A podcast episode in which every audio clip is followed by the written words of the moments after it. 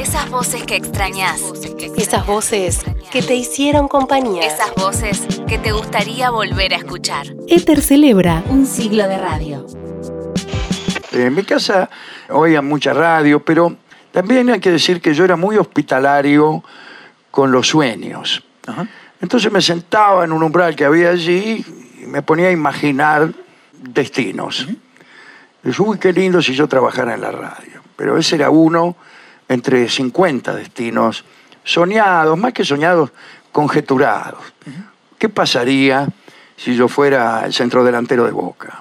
O si fuera colectivero del 143? O si fuera conductor de radio. Era uno entre tantos destinos.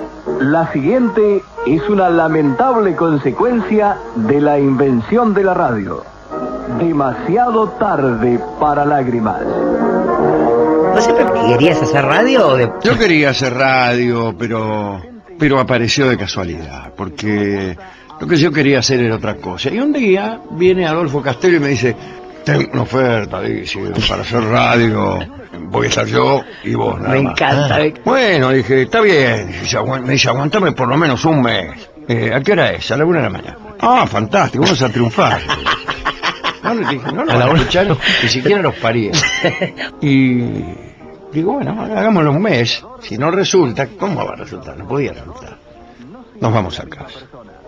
Y empezamos y resultó. Con ustedes, los intérpretes. Eh, dados por radio. Piden esta cuestión Elba de San Cristóbal, Hernán y Carlos de Gerli, el conde de Lanús, que apuesta a su mano Castelo una beca de buceo en Bolivia y Noemí de Capital. Gracias. Voy a separar. Arrancó con exactamente- 3-2 el hombre. ¿eh? Bueno, Yo no creo en la magia de la radio, creo en la, el talento de algunas personas, no sé si en el mío, pero me- cuando alguien habla de la magia de la música, eh, yo contesto que eso no se produce por magia. El señor Beethoven trabajaba muchísimo, ¿no? Este, y estudiaba y era un verdadero genio, así que eso no tiene nada de magia.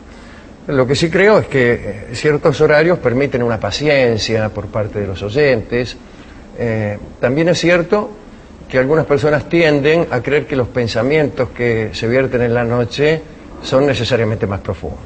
Pero eso más que magia me parece que es una superstición, ¿no?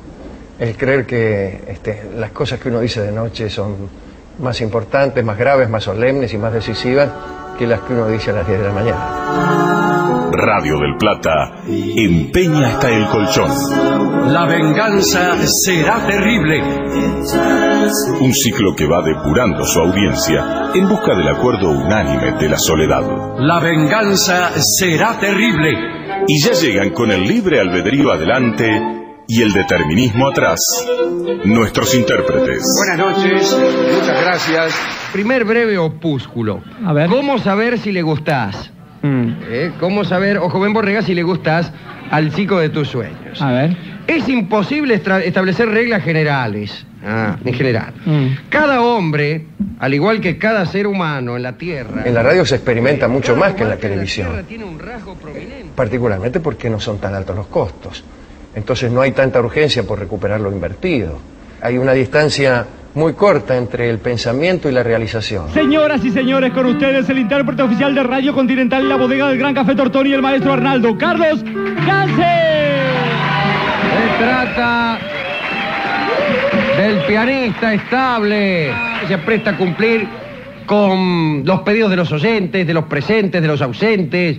Adelante. Martín de Rancagua pide Yo tengo fe. Rancagua. Como su nombre lo indica. Yo Tengo fe, yo creo en el amor. Yo tengo fe, seré gobernador. La luz de la esperanza no se apagará jamás.